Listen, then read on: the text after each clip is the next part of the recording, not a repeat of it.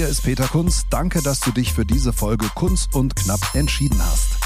Hier geht es jede Woche um mein Leben als Stand-up-Comedian. Vor und hinter der Bühne. Wie läuft eigentlich das Comedy-Game? Was passiert gerade so bei mir? Und vor allem, wie wird man lustig? Jeden Freitag gibt es eine neue Folge bei Amazon Music. Neben diesem Podcast findest du hier auch viele weitere Podcasts. Am besten du folgst Kunst und Knapp, damit du keine Episode mehr verpasst. Kunst und Knapp, der Comedy-Podcast mit Peter Kunz. Folge 73.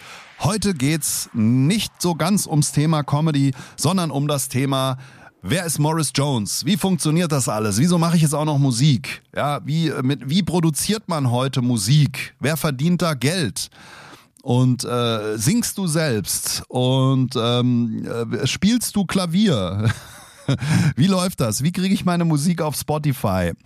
Und äh, all das erzähle ich euch jetzt. Also, aufgewachsen bin ich in den 80ern, also Baujahr 71. Das heißt, so ab Anfang, Mitte der 80er habe ich aktiv Musik gehört.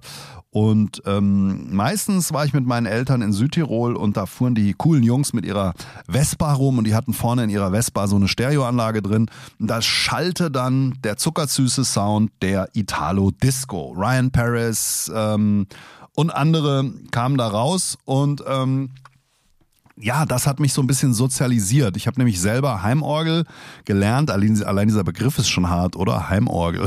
Ich spiele in meinem Heim meine Orgel.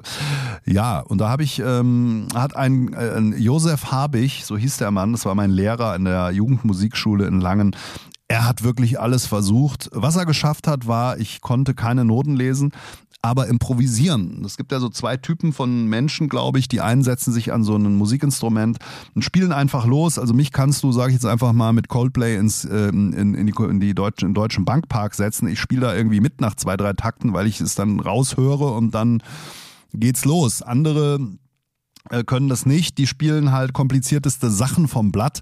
Ähm, das kann ich wiederum nicht. Mir kannst du Hänschen klein hinlegen. Ich habe äh, also äh, das, das Beste, was ich mal so konnte am Ende meines äh, Schaffens an der Orgel war die Toccata in A-Moll von Bach und die habe ich dann, weil ich wirklich keine Noten konnte, auswendig gespielt. so lange äh, mir erklären lassen, bis ich es auswendig spielen konnte. Mm, so, das und die 80er war natürlich auch die Zeit der Synthesizer und ich habe äh, mich natürlich schlau gemacht. Es gab verschiedene Musikgeschäfte, wo man so hingehen konnte. Musik Schmidt in Frankfurt, Berliner Straße, in langen Musiknehmern, da bin ich ja aufgewachsen. Da hat man sich so in seinem Segment Preissegment, äh, das natürlich ganz unten war, die Synthesizer angeguckt, hat sich die Nasen platt gedrückt und beim Musikschmidt kam immer die Oma und hat einen rausgeworfen, weil sie gesagt hat, ihr kauft eh sowas nicht. Ja, und dann gab es ja in Frankfurt noch die Musikmesse, da bin ich dann immer hin mit meinen Kumpels und ja, man kann sagen, wir haben schon Synthpop gemacht, also ähnlich wie Depeche Mode, nur halt nicht gut. Oder haben dann halt nicht den Durchbruch gehabt. Aber das, äh, das, spielte sich im Kinderzimmer mit 12, 13, 14 Jahren dann so ab, dass mein Kumpel Josef Girock mit seinem Poly 800 von Korg kam. Ich hatte mein Yamaha DX21, für einen DX7 hat es nicht gereicht. Und wir hatten noch eine Drum Machine von Korg haben die dann angeschmissen und haben vier Hände und eine Drum Machine gehabt und verschiedene Verstärker und meine Mutter ist ausgeflippt, weil es ja wirklich gewummert und gedonnert hat. Ähm, und das war aber durchaus hörbares Zeug und das haben wir dann auch in der einen oder anderen Schule, im einen oder anderen Schulfest zum Besten gegeben. Und ähm, ja, das war so die Zeit, der musikalischen Früherziehung der ganz besonderen Art und Weise. Eine Geschichte gab es noch. Ich habe äh, wie jeder wie jeder Keyboarder, natürlich spielt man bei jedem Keyboard erstmal Jump von Van Halen und ich war im ähm, Konfirmationsunterricht und habe dann im Gemeindehaus in Langen erstmal auf der Kirchenorgel Jump angestimmt. Der Pfarrer Kades hat es gehört und mich rausgeworfen. Ich habe ihm dann aber erklärt, ich brauche die Einnahmen von der Konfirmation und glaube ganz fest an den lieben Gott. Und ähm, ja, dann durfte ich wieder mitmachen und habe dann mir auch von meinem Konfirmationsgeld diesen Yamaha Synthesizer gekauft. Also kurze Rede, langer Sinn, wir sind noch in den 80ern, dann habe ich irgendwann nichts mehr damit zu tun gehabt, weil konnte ich mir alles nicht leisten, habe dann irgendwann aufgehört und Habe aber immer irgendwie ein Keyboard besessen oder irgendeinen Synthesizer, auf dem ich dann so ab und zu mal rumgeklimpert habe äh, um irgendwen zu beeindrucken, meistens irgendwelche Frauen. Und äh, das habe ich da mal ausgepackt auf dem Sofa und dann habe ich das, habe ich ein bisschen gespielt. Das kam ja immer gut an.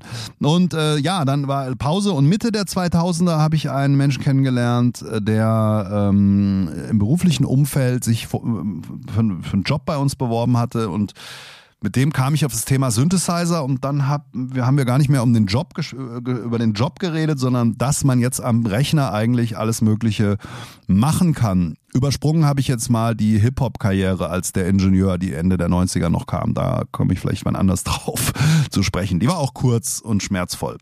Aber ihr könnt gucken bei Spotify, der Ingenieur, gibt es ein paar Lieder.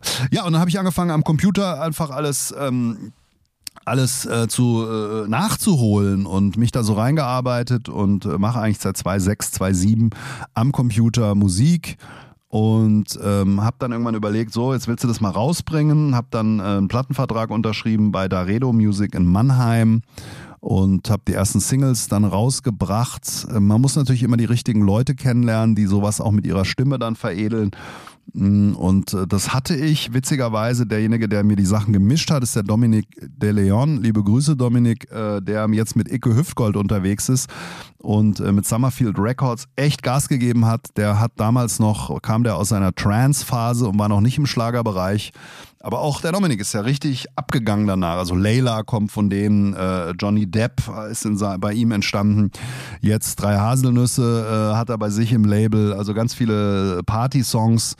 Und ähm, ja, mit dem saß ich in Limburg in, äh, im Garagenpark. Wenn ihr die Autobahn hochfahrt, kurz vor Limburg, gibt es rechts, rechts so einen aufgeschütteten Wall. Dahinter sieht man so einen Garagenpark.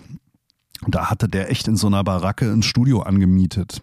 Mittlerweile natürlich in der Nähe von Montabaur, eigener Neubau und so, ganz fancy und schick.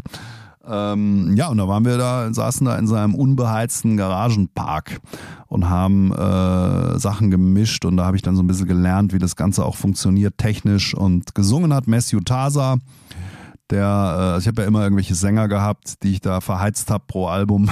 Und äh, ja, mit dem Matthew bin ich auch gut befreundet noch, aber er singt nicht mehr für mich. Hm, hat aber jetzt keine künstlerischen Gründe. Und ja, dann ging das so los. Und äh, mittlerweile ist es so, ich habe hier bei mir zu Hause ein, in Anführungszeichen, Studio, also kann hier alles produzieren, sammle auch analoge Synthesizer. Man holt ja immer seine Jugend irgendwie so nach. Und ähm, habe ich so das Gefühl, und alles, was ich mir damals nicht kaufen konnte, steht hier klapper, klapper links von mir und äh, somit sammle ich und manchmal rieche ich da dran an diesen alten Dingern. Man kann die ja gebraucht kaufen, sind auch echt teuer, klingen aber auch toll. Und manchmal rieche ich da dran und rieche die 80er noch. Und äh, habe aber wirklich Glück, habe echt ein paar gute Kisten hier stehen. Und ähm, ja, die funktionieren alle. Und über MIDI für die Fachleute kann man ja aus dem Rechner diese ganzen Dinger ansteuern. Und eines meiner Weihnachtsprojekte ist jetzt zum Beispiel diese Synthesizer über verschiedene MIDI-Kanäle anzufahren und dann original Musik zu machen wie in den 80ern. Nur damals hatte man halt keinen Computer, mit dem man das angesteuert hat, sondern man hat es rausgehauen über einen sogenannten Sequencer. So, jetzt wird es aber sehr technisch. Also kurze Rede, langer Sinn. Ähm, irgendwann habe ich aber gesagt, naja, also 80 Prozent abgeben an eine Plattenfirma ist irgendwie auch ein doofes Konzept, weil ich meine, ich verdiene eh nichts damit, äh, weil meine Leute oder weil meine Musik halt nicht so viel gehört wird. Dann habe ich mein eigenes Plattenlabel gegründet, habe mich angemeldet und das hat mir keinen besseren Namen gehabt als Rocky Beach Music. Habe das dann auch gleich beim Markenregister eingetragen, eine Patent, äh, Markenpatentsurkunde äh, hier in meinen Händen gehalten. Das blieb aber auch dem EHPA Verlag aus Stuttgart nicht verborgen und äh, dann habe ich Post bekommen vom Anwalt, ich solle mal den Namen wieder freigeben, äh, ansonsten verklagen sie mich. Habe aber eine sehr gute Freundin, die, ähm, würde ich mal sagen, eine sehr, sehr gute Markenrechtsanwältin selber ist, wahrscheinlich eine der führenden in Deutschland. Und dann haben wir da mal dem EHPA Verlag äh, paar Briefe zurückgeschrieben. Es endete dann so, dass eine mm, ja, ganz nette Geldsumme geflossen ist, die die Markenurkunde bekommen haben und Rocky Beach Music immer noch Rocky Beach Music heißt. Also wenn ihr mal bei Morris Jones aufs Plattencover guckt, links oben Rocky Beach Music. Vorteil, ich kann alles selber machen, ich kann es selber veröffentlichen bei Spotify. Das funktioniert übrigens so, dass man einen digitalen Vertrieb hat, sprich man lädt die Sachen auf einer Website hoch und dieser Vertrieb ähm, der verteilt das dann äh, auf die ganzen Plattformen. Es ist ja nicht nur Spot, man halt die Musik dann abrufen kann. Geld verdiene ich damit nicht, aber es macht Spaß. Und äh, live, es gab auch das Ganze live.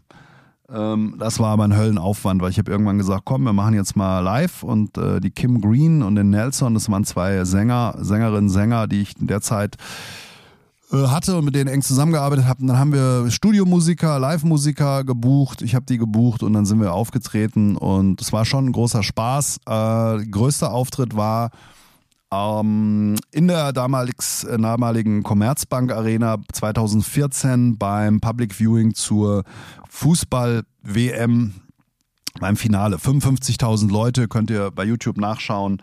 Morris Jones, Commerzbank Arena. Da war allerdings waren nur fünf wegen mir da und äh, das war, glaube ich, meine Familie und ein paar Freunde. Aber wir haben trotzdem 20 Minuten da gespielt. Die anderen Acts auf der Bühne waren Tim Toupé und Bülent Ceylan. Und dann kamen wir und haben ein bisschen Dance-Musik gemacht. War schön, war lustig, ist aber natürlich ein Höllenaufwand. Da ist Comedy schon viel einfacher. Du schließt dein Mikrofon an, den Rest hast du im Kopf. Und äh, ja, Musik machen live ist schon echt Heftig. So, wie geht's weiter mit Morris Jones? Weiß ich nicht. Das ist bei mir immer so wie am Brennertunnel, Blockabfertigung. Irgendwann kommt die kreative Phase und dann hau ich zwölf Lieder raus. Und ähm, immer am ersten Freitag im Monat veröffentliche ich die dann. Äh, allerdings aktuell habe ich jetzt das Pulver erstmal verschossen, aber wer weiß, vielleicht kommt nächstes Jahr noch was.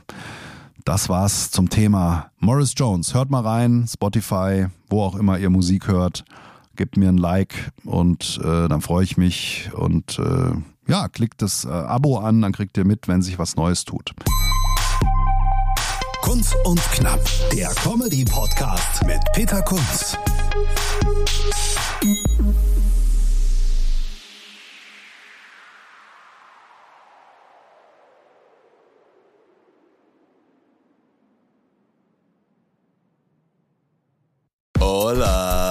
Chicas y Chicos. Wir schalten das nächste Comedy-Level frei. Also so viele Lacher, so viel Publikumsgeschrei und so viele Gags. Also ohne trainierte Zwerchfellmuskulatur kann ich da nur eindringlich davor warnen. Wir sprechen an, was Deutschland bewegt. Der eine glatt gebügelt, der andere schief gewickelt. Kunz und Brosius, das sind wie viele Personen? Zwei. Aber wie viele Wörter sind das? Drei. Tickets und Termine kunz und brosius.de